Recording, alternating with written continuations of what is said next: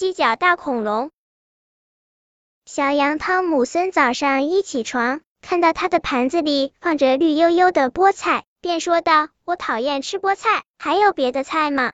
妈妈端来一盘油菜，小羊汤姆森摆摆手说：“更难吃。”妈妈又端来一盘菜心，说：“这菜心可嫩了。”小羊汤姆森说：“可是我就讨厌吃绿叶菜。”算了，不吃就不吃吧。妈妈开始讲故事了。小羊汤姆森最爱听妈妈讲故事了。妈妈的故事怎么听都听不腻。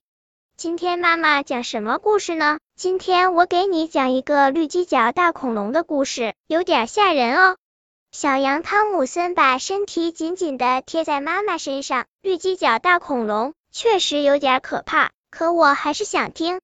绿犄角大恐龙生活在白垩纪时代的大森林里，它的身体非常巨大，尾巴又长又粗，头上还长了一对绿色的犄角，可厉害了。绿犄角大恐龙把大森林里的小动物们都吃光了。后来出现了一个叫汤姆森的勇士。小羊汤姆森听到那个勇士也叫汤姆森，可兴奋了。他挺直了腰板，仔细的听着。有一天，那个叫汤姆森的勇士，身披黑色的斗篷，手拿利剑，来到了大森林。他趁着绿犄角大恐龙睡觉的时候，勇敢的跳到大恐龙的头上，使劲挥动利剑，把大恐龙的绿犄角砍了下来，带回了家。绿犄角在哪呢？小羊汤姆森好奇的问。